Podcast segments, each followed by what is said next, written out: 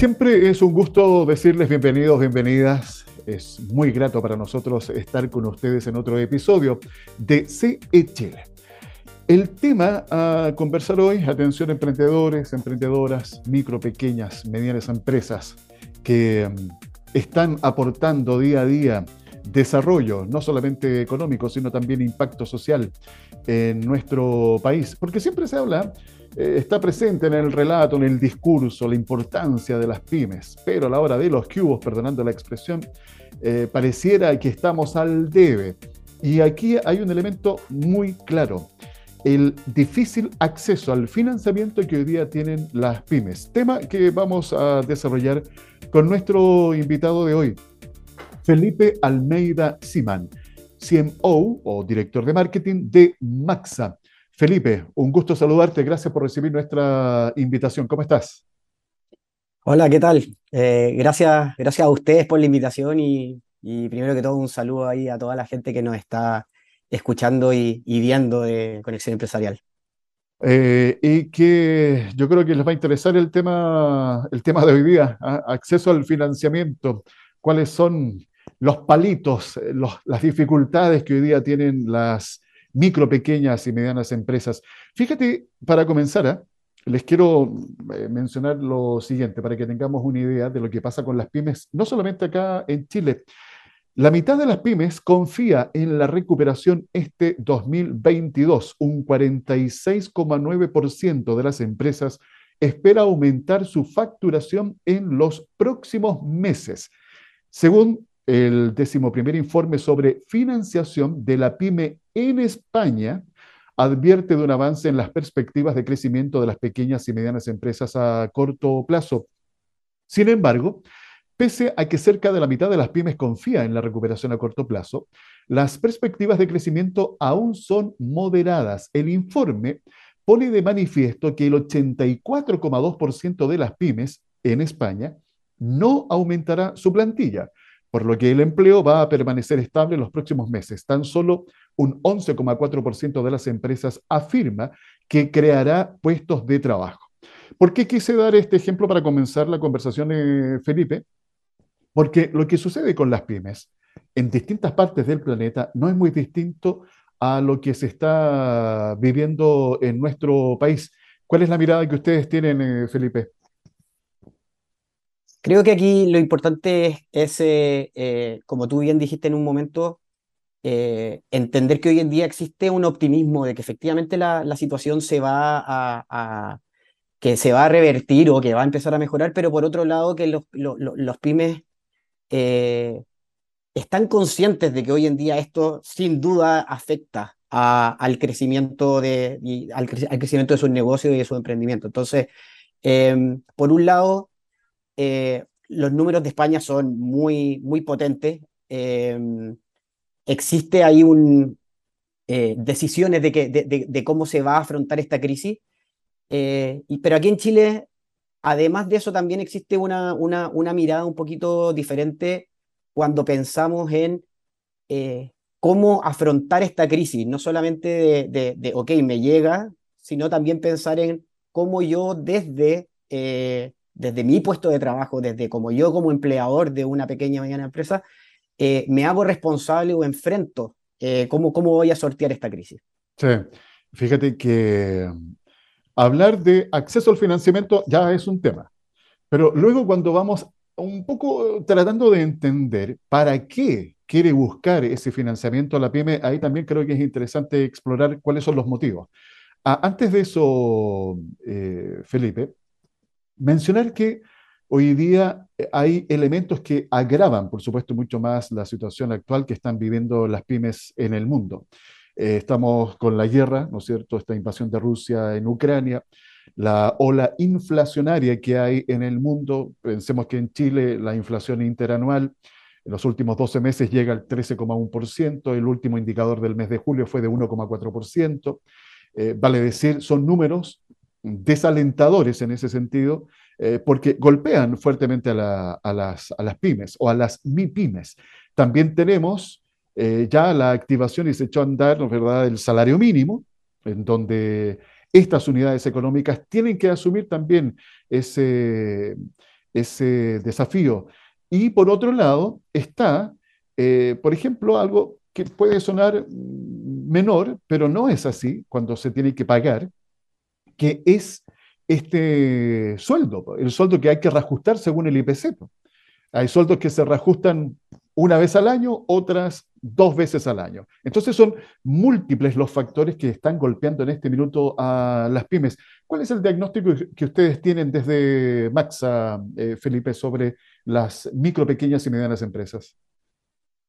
Sí, o sea, como bien decís tú, eh, hoy en día las empresas eh, son capaces de poder hacer el análisis externo e interno, o sea, de todo lo que está pasando hoy en día, de, eh, de la crisis, de cómo en el fondo em, todo, em, cosas políticas internas que van, como decías tú, desde, por ejemplo, desde eh, temas macroeconómicos como la crisis inflacionaria, hasta temas que nos van a afectar en, el, en, el, en, el próximo, en, los próximos meses, como por ejemplo la reforma tributaria o la ley de salario mínimo, que también eh, obligan a, a, las microempresas, sobre todo a las microempresas que son las que se ven más golpeadas, a modificar su estructura de costo y replantearse un poco cómo deberían ser eh, los flujos que le permiten mantenerse a flote.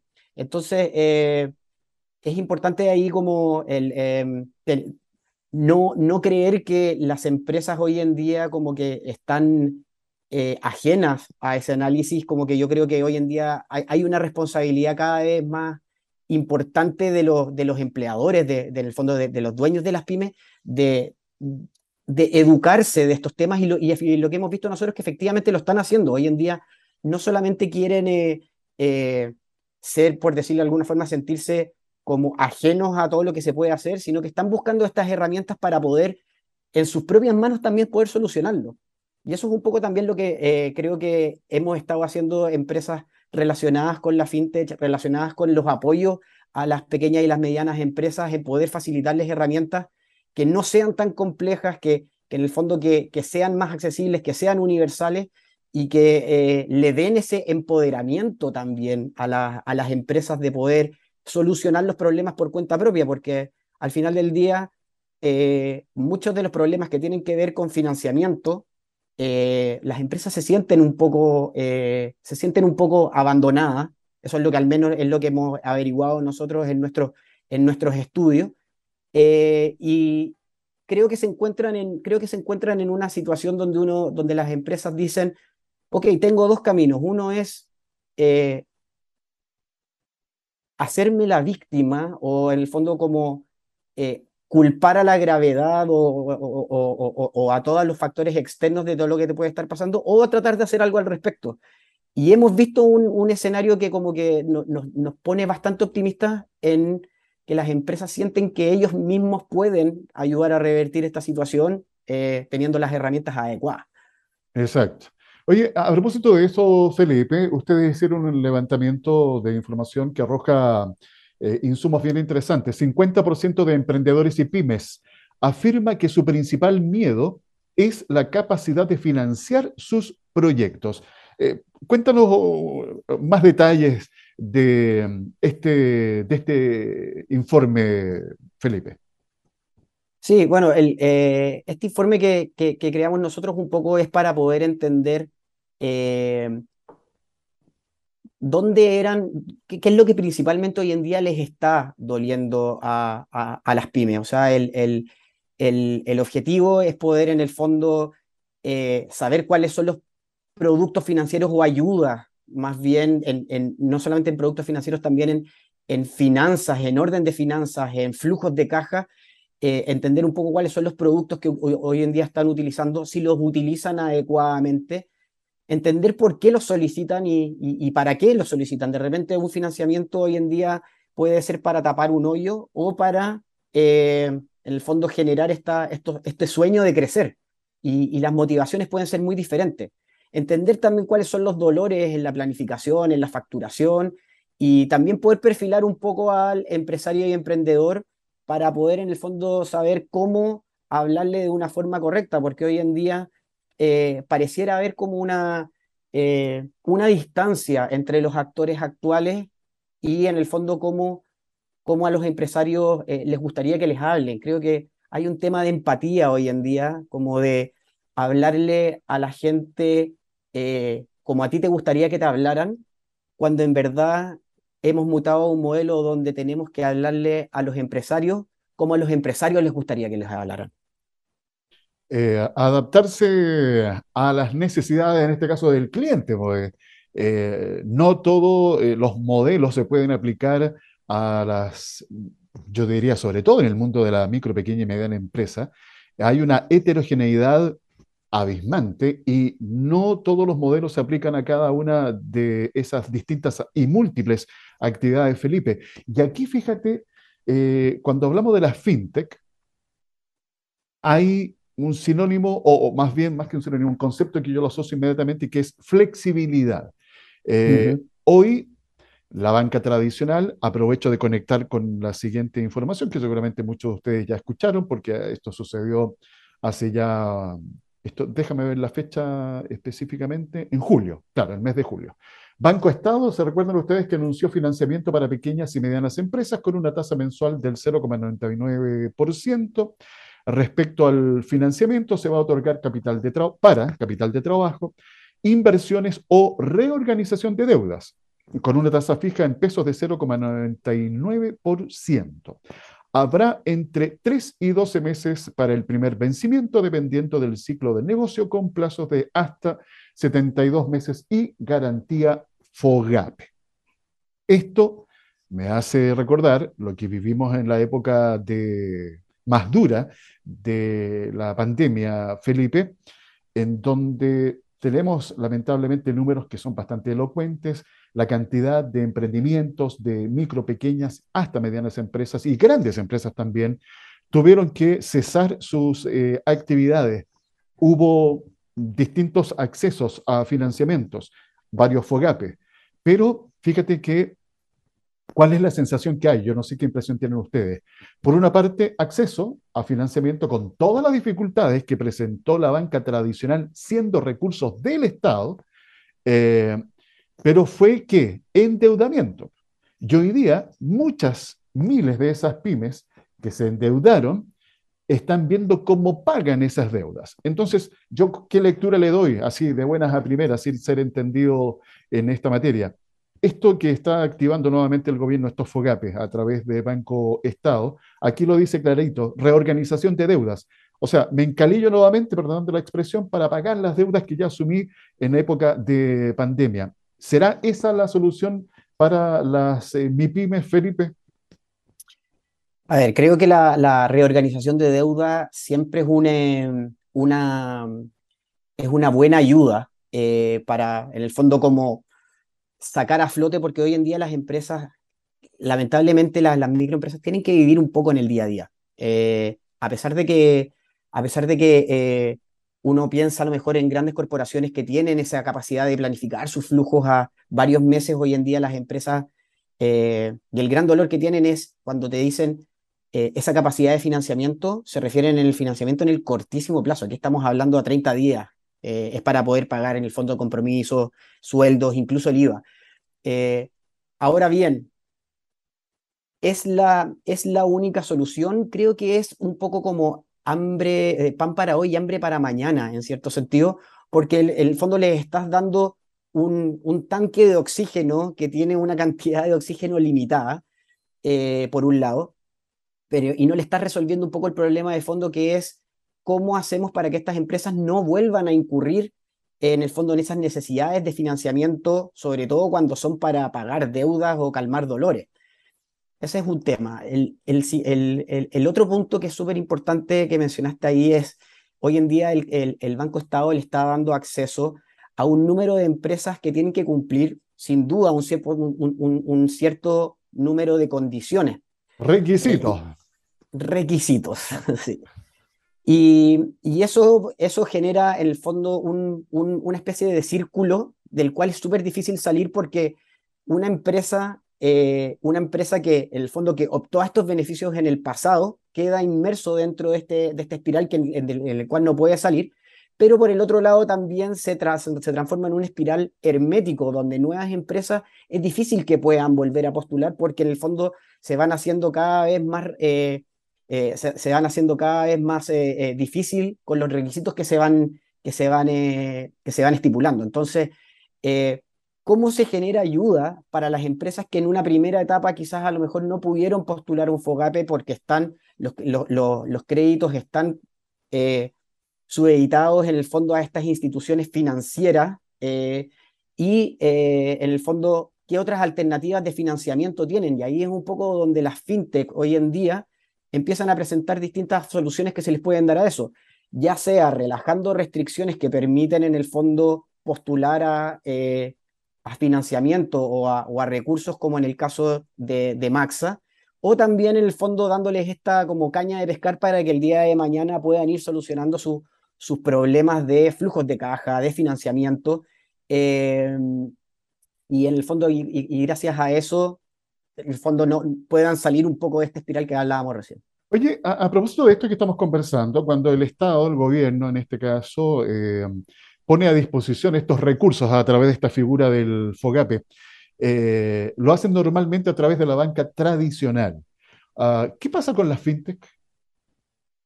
Bueno, hoy en día tenemos, tenemos este, este tema de que eh, los créditos hoy en día, eh, en el fondo, el, FOGAPE eh, está estrechamente relacionado con las entidades financieras como los bancos y hoy en día empresas como Maxa o como otras fintech no tienen posibilidad de participar activamente en esto y en el fondo y ayudar a, a ese pedazo de, de, de, empresas que hoy en día quizás los bancos no les prestan tanta atención. Entonces, estos son algunos de los temas que hoy en día, eh, desde, por ejemplo, desde Maxa y puntualmente nuestro, ahí, nuestro eh, CEO, Juan Pablo, Juan Pablo González, a quien le invito a seguir porque tiene una, en el fondo está llevando como la, un poco el estandarte de, este, de esta problemática de las fintech a los temas regulatorios eh, lo podamos solucionar también con, el, con, con, esto que se viene ahora de la, de la, de la, de la ley, fintech. Claro. Claro, que por cierto hoy en día soluciona una parte del problema porque da accesibilidad a poder en el fondo obtener los datos, pero no habla de en el fondo cómo se redistribuyen los fondos del Estado para poder en el fondo tratar de ayudar a, un número mayor de pymes y no siempre a las pymes que ya se encuentran siendo clientes de la banca tradicional, por ejemplo. Exacto. Eh, fíjate que ahí recuerdo conversaciones que tuve justamente en proceso de pandemia con distintos representantes gremiales cuando se activó el tema del FOGAPE. La molestia, el enojo, el enfado y el fastidio que había eh, en ellos, representando por supuesto a muchos de sus socios, en la dificultad que había para poder acceder a esos fondos, que ni siquiera eran del banco, sino son del Estado que pone y canaliza a través de la banca. Entonces, aquí cuando la cabeza explota, yo me dice, bueno, ¿cuál es el tema? y hubo, esto está con números, eh, demostrado, que hubo muchísima eh, dificultad, algunos lograron pasar esas barreras, otros simplemente no pudieron, eh, y ahí quedó. Entonces, yo creo que parte de este aprendizaje que tenemos que tener es hoy justamente utilizar eh, los distintos mecanismos que nos va presentando esta economía eh, financiera a través de las eh, fintech. estamos hablando de una economía colaborativa. El Estado está, está haciendo intentos de modernizarse hace ya varios años. Y una de esas modernizaciones tiene que ser esta. O sea, las fintech llegaron para quedarse. Ya hemos visto cómo las fintech han obligado a la banca tradicional a sumarse eh, porque la cantidad hoy día de clientes que se suman a productos fintech va en aumento no solamente en Chile, sino en el, en el mundo. Entonces, a veces uno se pregunta, o sea, el mercado me tiene que forzar, me tiene que llevar en cierta corriente y yo no soy capaz de anticiparme. Y eso, me van a disculpar eh, los de la banca tradicional, así ha sido. O sea, si no pasa y no sucede esta aparición de las fintech, el banco o la banca tradicional sigue exactamente como siempre, en su zona de confort.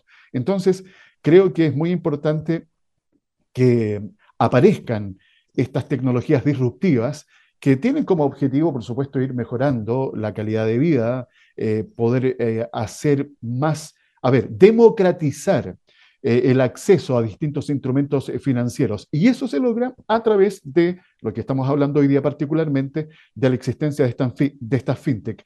¿Tiene que haber regulación? Absolutamente, se tiene que regular. Pero una vez hecha esa tarea, bueno, hay que dar las condiciones para que todo el mundo tenga acceso a las distintas opciones que el mercado pueda presentar, Felipe.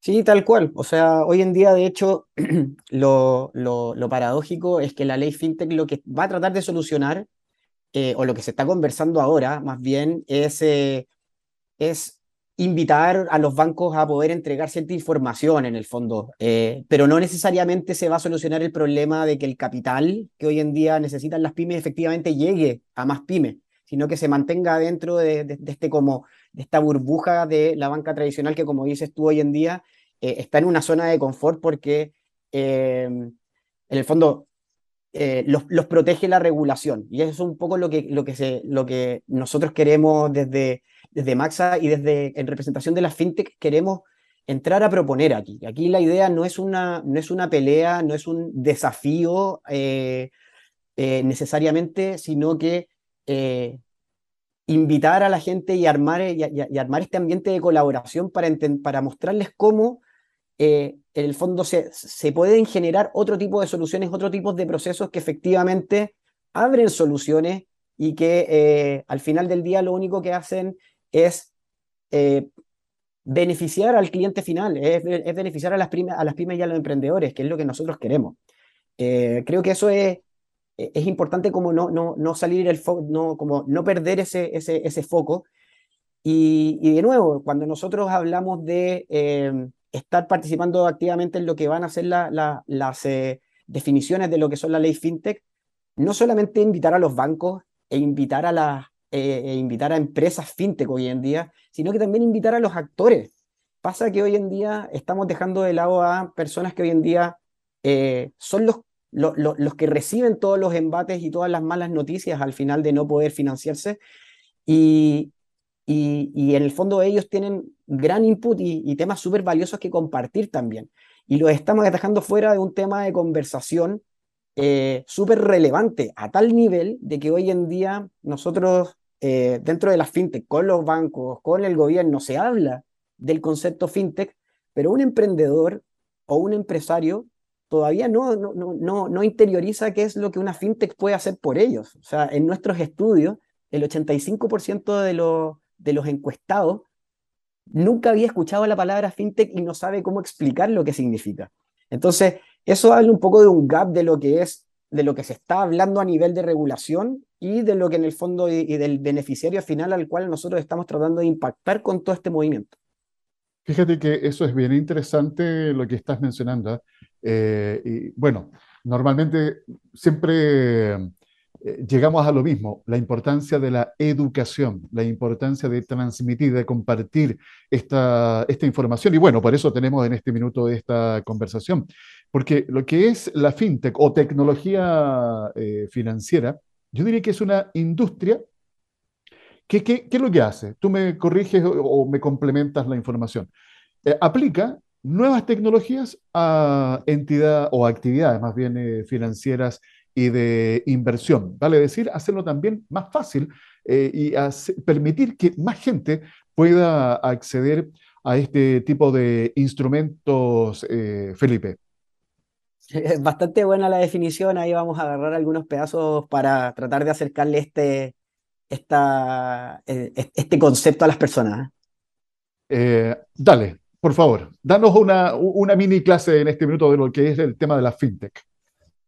No, creo que, creo que eh, ahí como que lo, lo, comentaste súper bien, hoy en día existen procesos, existen procesos que hoy en día la, la, la, banca por distintas formas ha generado burocracia, ya sea porque existen demasiados niveles de aprobación, o hay procesos que son demasiado largos, o incluso hay temas que hoy en día ni siquiera están digitalizados. Y yo creo que un poco las la fintech lo que hacen es acelerar un poco esos procesos desde el mundo digital, poder buscar soluciones en el fondo en, el, en, en, esa línea que ayuden a eficientar procesos, abaratar costos y por lo tanto hacer mucho más accesible ciertos instrumentos financieros, como decías tú, y donde también en el fondo, aquí también técnicamente siempre se habla de instrumentos financieros como intercambio de platas o de capitales, pero también hoy en día hemos visto como en algunas fintech se está incluyendo también el concepto de eh, soluciones financieras, ya sea como gestión de cobros, eh,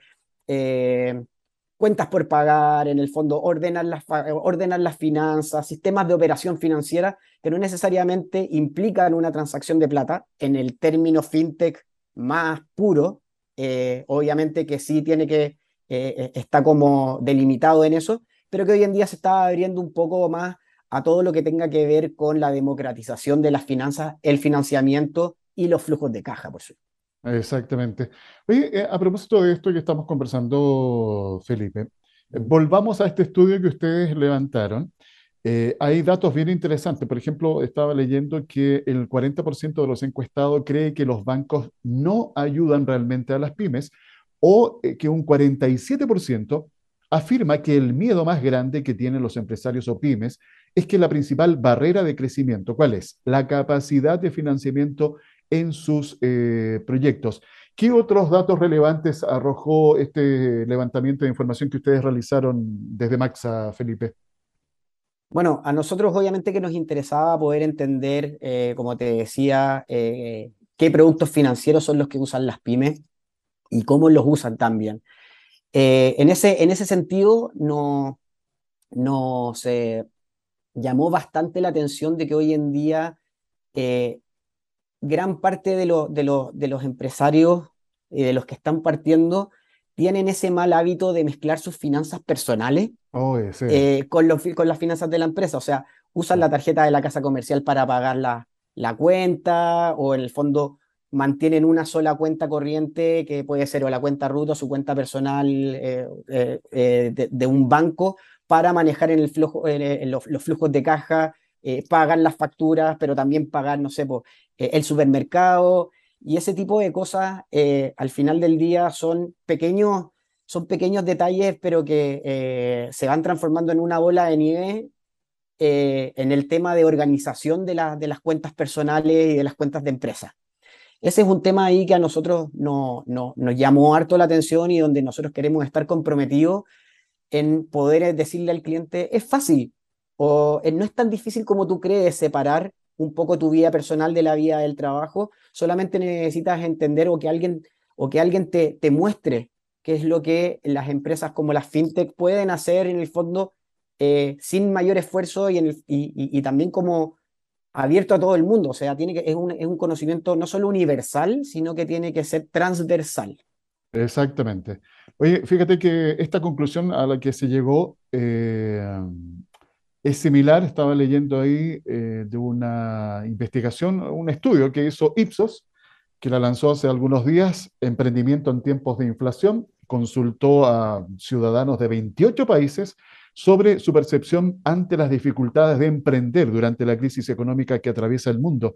Y se llegó a una conclusión muy similar a la que llegaron acá, la mitad de los chilenos considera al financiamiento como la principal barrera de, para emprender. Ahora, ustedes, porque a ver, eh, yo te comentaba al comienzo de la conversación, Felipe, acceder al financiamiento, pero ¿para qué? ¿Para qué quiero acceder al financiamiento? ¿Cuáles son los principales motivos? ¿Lograron ustedes obtener esa data? Sí, eh, por cierto, y ahí es donde también eh, obtuvimos una de las conclusiones como más, más destacadas, porque hoy en día quizás nosotros podríamos dividir las necesidades de financiamiento en, en, tres grandes grupos. Uno lo que son eh, inversiones y generación de poder capital de trabajo, sea como generar en el fondo como la operación del día a día, ¿no es cierto? Y todo lo que trae en el fondo como acceso al capital de trabajo, poder comprar cosas, eh, no sé, eh, contratar gente con, anticipación, etc. El segundo grupo tiene que ver con oportunidades que se pueden aprovechar, o sea, cuando alguien dice, oye, ¿sabéis que me quiero, eh, que quiero comprar un local o quiero invertir en compra de maquinaria o necesito en el fondo como generar algún, alguna inversión que me va a traer crecimiento en el futuro? Aprovechar oportunidades. Y el tercer grupo tiene que ver con los alivios. Entonces, hay un tema ahí y es súper importante hacer la distinción en para qué les gustaría usar el financiamiento que solicitan y otro tema es en qué, en qué lo terminan utilizando finalmente. Claro. Descubrimos que existe que obviamente que el proceso hoy en día para adquirir financiamiento es tan engorroso que se, terminan, que se termina utilizando para poder aliviar los dolores más que para aprovecharlo en lo que, en, lo que en verdad les hubiera gustado usarlo. Es como, eh, a mí me hubiera encantado, me hubiera encantado poder en el fondo comprar una máquina, pero se demoraron tanto en, en conseguir, en, en, aprobarme el financiamiento, que eh, me, me, empecé a atrapar con el IVA, me empecé a atrapar con los compromisos de sueldo, me empecé a atrapar con los pagos de factura y termino eh, recibiendo esa plata, pero utilizándolo para eh, tapar hoyos en vez de como construir en el fondo el camino hacia adelante. Exacto. Fíjate que, bueno, los números son bastante contundentes en cuanto a las distintas problemáticas que han tenido los emprendedores, las micro, pequeñas y medianas empresas sobre todo cuando se trata de ir a buscar el financiamiento en la banca tradicional. Uno de los, eh, yo diría, principales problemas que hay es uno de los que tú mencionaste, la larga espera, la tramitación, la burocracia, que los estados de cuenta. La verdad que llenan... Eh, a, mí hay una cosa que me llama la atención, fíjate. Hoy día estamos hablando, a propósito de la fintech, de cómo la industria financiera eh, va agilizando procesos ¿no de acceso a instrumentos de financiamiento a través de la aplicación de la tecnología, la innovación. Tenemos el Big Data, hablamos de blockchain, eh, hablamos de la nube, hablamos de machine learning, todos estos conceptos que tal vez eh, no los logramos entender bien, la inteligencia artificial, etc. Eh, pero las empresas que están dedicadas justamente a, esta, a este ámbito, sobre todo el tema financiero, hay tanta tecnología que utilizar que te facilita el tratamiento y el procesamiento de datos, por ejemplo, que podrían hacer mucho más rápido eh, un proceso de evaluación ante la solicitud de un préstamo, de un crédito, eh, y no tener estas largas demoras y esperas que al final es un factor más de estrés eh, que tiene que estar sometido ahí el que lo solicita, en este caso el emprendedor, el dueño de una micro, pequeña o mediana empresa no sé, yo creo que de repente, eh, como dice un dicho, ¿para qué hacerlo fácil si lo puedo hacer difícil? Pareciera ser esa de repente como la tónica. La consigna, ah, claro. claro. Entonces, eh, aquí yo creo que hay un llamado también que hacer bien potente ¿ah? a todos los actores que forman parte de la industria financiera, Felipe.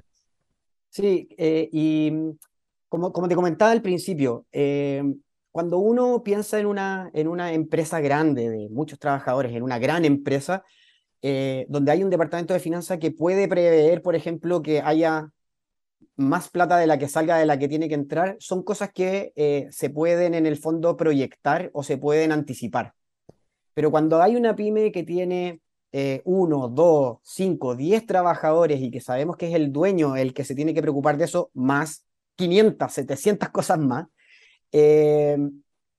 pasa que en el fondo de repente todos esos problemas se te vienen encima de la noche a la mañana y de nuevo, las empresas hoy en día no tienen esos tres meses de gracia o esos tres meses para esperar a lo mejor una respuesta, un sí o un no. Las empresas de repente viven eh, en, estos plazos de 30 días.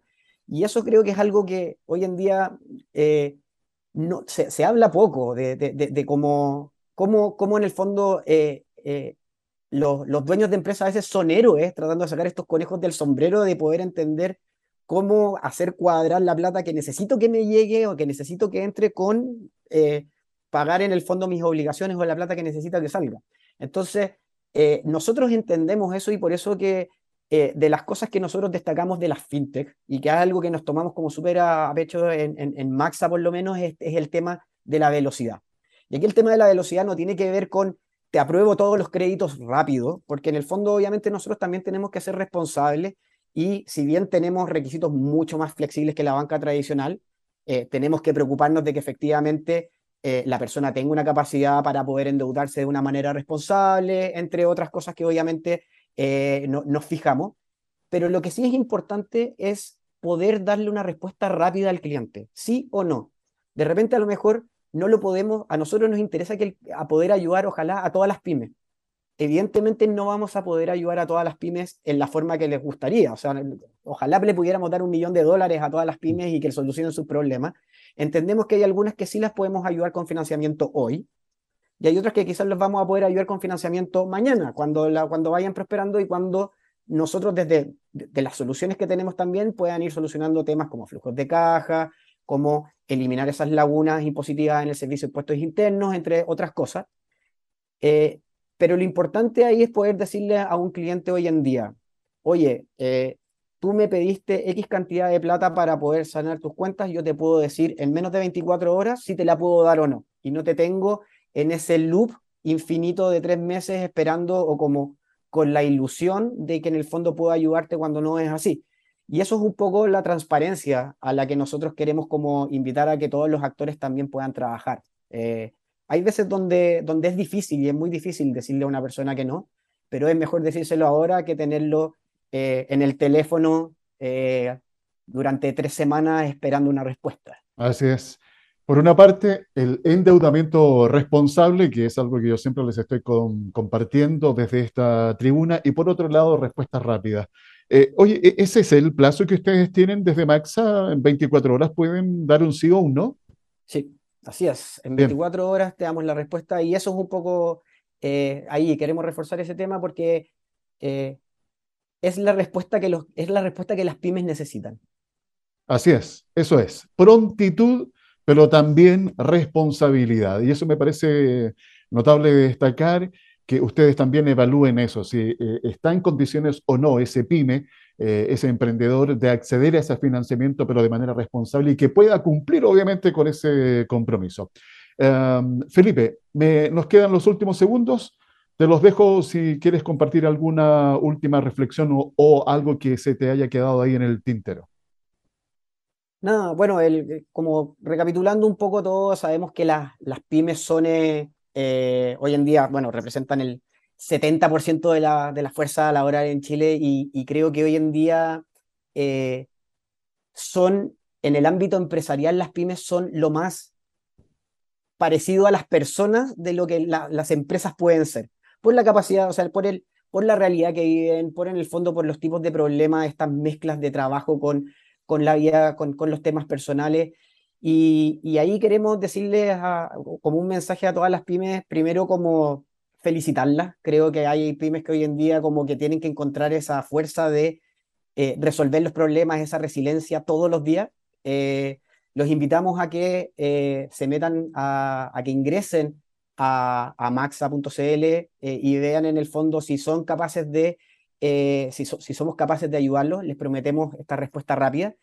Y también que sepan que, que nada, que, que, que, con nosotros y con las fintech pueden encontrar, o nosotros estamos ahí para, para pelear también un poco, quebrar este status quo eh, que, que, hoy en día hace que, que la gran mayoría de, las de, la, de, de, las pymes sientan esta frustración de que no hay nadie que los está ayudando. Eso es. Eh, la ayuda va en camino, estamos aquí trabajando para, para ustedes, a nosotros lo que nos interesa es que eh, esta economía prospere, sobre todo en, en, con, con, en el fondo con esta idea de emprender, con esta idea de tener su propia empresa y que obviamente que le da empleo a más de la mitad de los chilenos al menos en este país.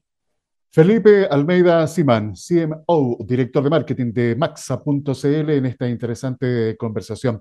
Gracias Felipe, un abrazo, que les vaya muy bien. Chao Alfredo y a todos los de Conexión Empresarial, muchas gracias por la invitación nuevamente. Conversación que escucharon aquí en CE Chile. Conexión Empresarial es un espacio radial de encuentro de los distintos actores económicos de nuestra sociedad, motivando a los emprendedores y empresarios a encontrar soluciones a sus inquietudes por medio de la información precisa en el tiempo justo.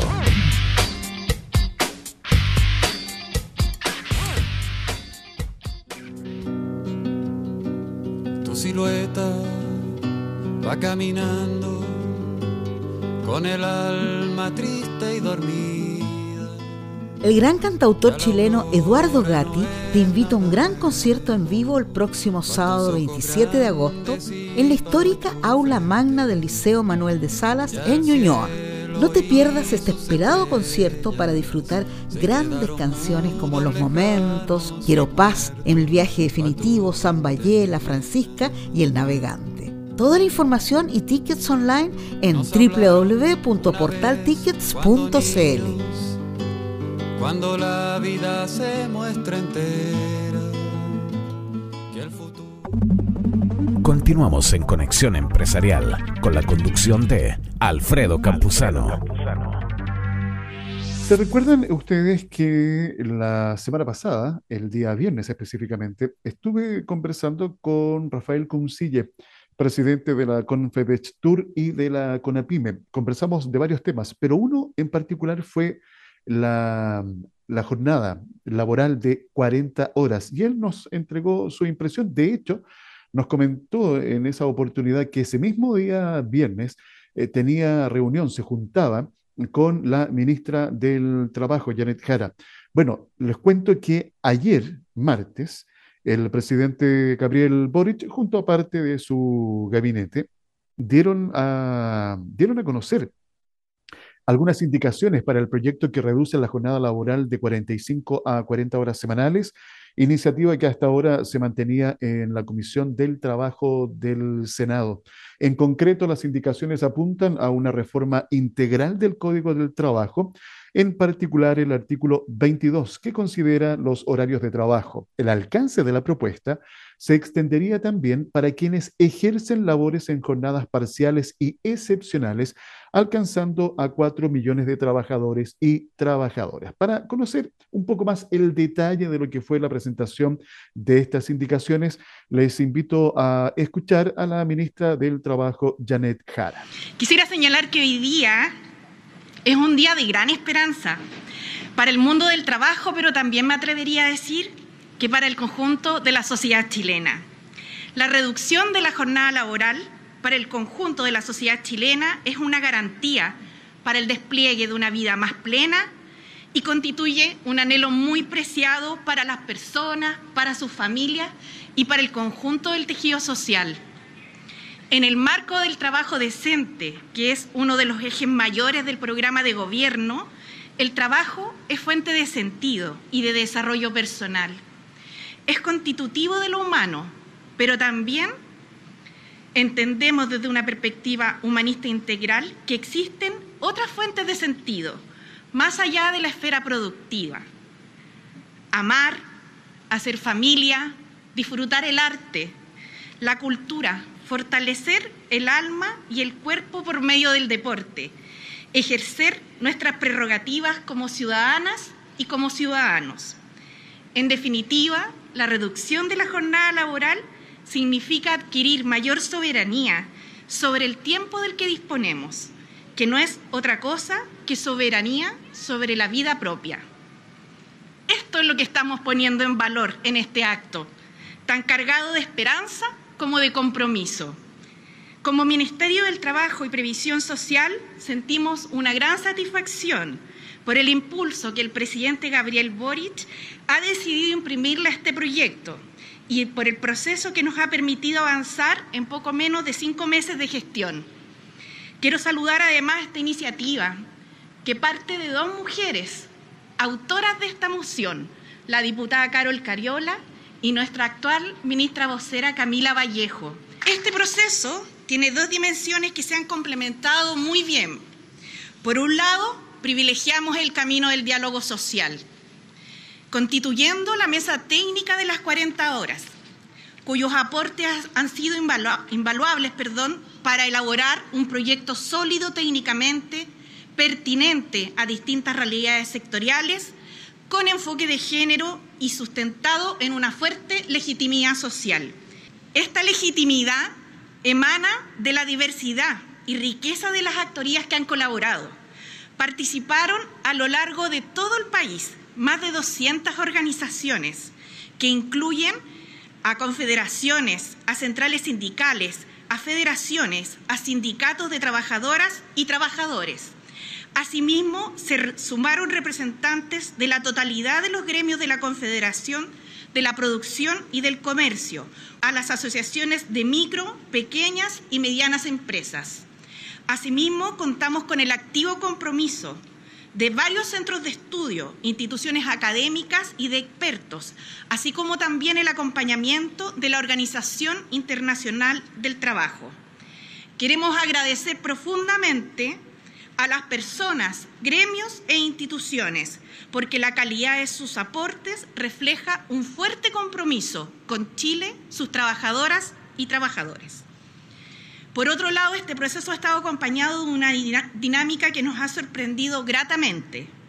En efecto, como una manera de estimular a las empresas que por voluntad propia se han adelantado a reducir la jornada laboral, el Ministerio implementó el sello 40 horas. 40 horas para el buen vivir. Y de inmediato se produjo un flujo muy importante de solicitudes y de gran interés social. Hoy día ya son más de 830 empresas las que han postulado y más de 150 han ido cumpliendo los requisitos para obtener este sello. Ahora bien, quisiéramos subrayar un aspecto especialmente. En el proyecto, además de la reducción de la jornada laboral, incorporamos mecanismos muy concretos que permiten una conciliación constructiva de intereses que son diversos pero son complementarios y de la esencia de nuestra vida. Estos mecanismos son, primero, un establecimiento de bandas horarias de ingreso y salida de las empresas para precisamente otorgar un derecho a los padres y madres cuidadoras. Segundo, la compensación de trabajo extraordinario por días de feriado adicional para atender aspectos de cuidado. Y tercero, a través de la organización sindical la compensación del trabajo extraordinario por días de libre disposición. Esto es fundamental. Este diseño nos va a permitir avanzar en mayor corresponsabilidad y en un enfoque social de los cuidados, lo que nos causa una profunda satisfacción, ya que empalma con uno de los grandes desafíos que enfrentamos, cuál es constituirnos en un país donde prime una igualdad sustantiva entre hombres y mujeres.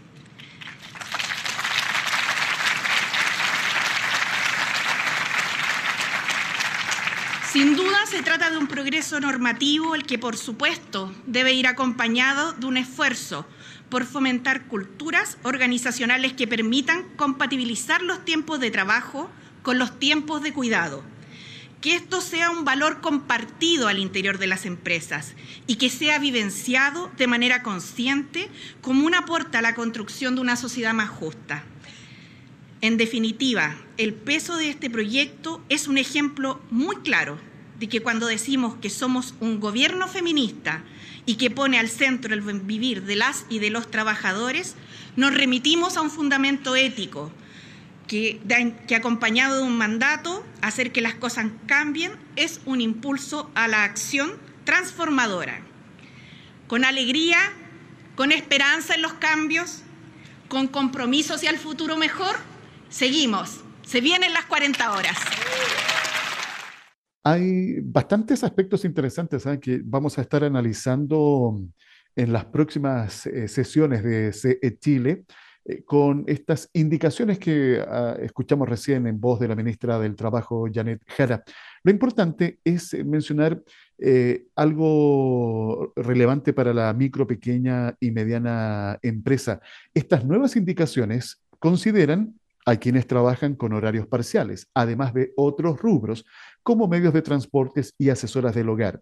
De ser despachado a ley este año tal y como está, su implementación total sería en el 2027.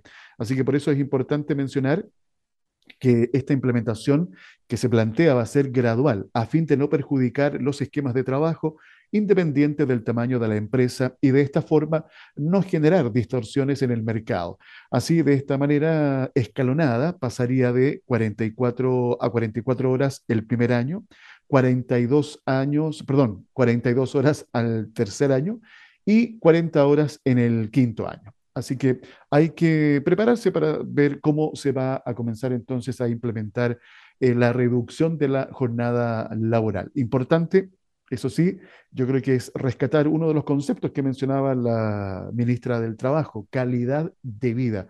Yo creo que hoy por hoy, sobre todo después de lo que hemos vivido con la pandemia, que nos ha enseñado de que hay otras formas de ser más productivos trabajando menos horas. Pero cómo esto también lo enfocamos y lo adaptamos especialmente a la micro, pequeña y mediana empresa que genera una fuente laboral, genera contratación de mano de obra muy importante. Son muchos miles de puestos de trabajo que de alguna manera están conectados con la micro, pequeña y mediana empresa.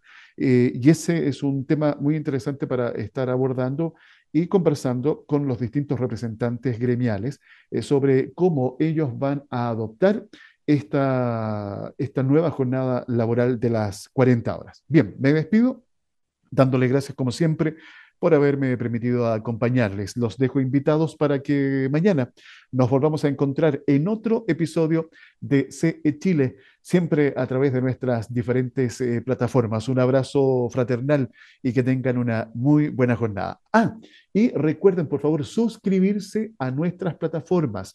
Puede ser en Spotify, en Amazon Music, en nuestro canal de YouTube. Con, eh, suscríbanse. Conexión Empresarial Chile, ahí nos pueden ubicar. Y también comuníquense a través del WhatsApp, mensaje de texto o mensaje de audio. ¿Cuál es el WhatsApp? Más 569 52 33 10 31. Ya, ahora sí, nos encontramos mañana. Que estén muy bien. Conexión Empresarial es creado para optimizar las relaciones comerciales, impulsando la accesibilidad, la comunicación y dando apoyo permanente a las empresas en su proceso de modernización y de incorporación tecnológica.